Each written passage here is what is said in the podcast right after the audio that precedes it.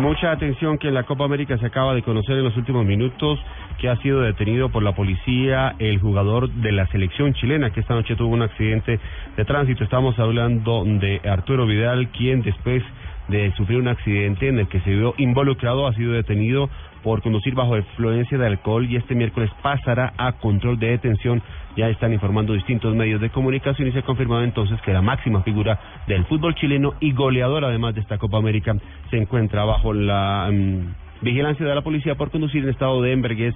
y pues por supuesto haber producido ese accidente de que se envió involucrado en las últimas horas.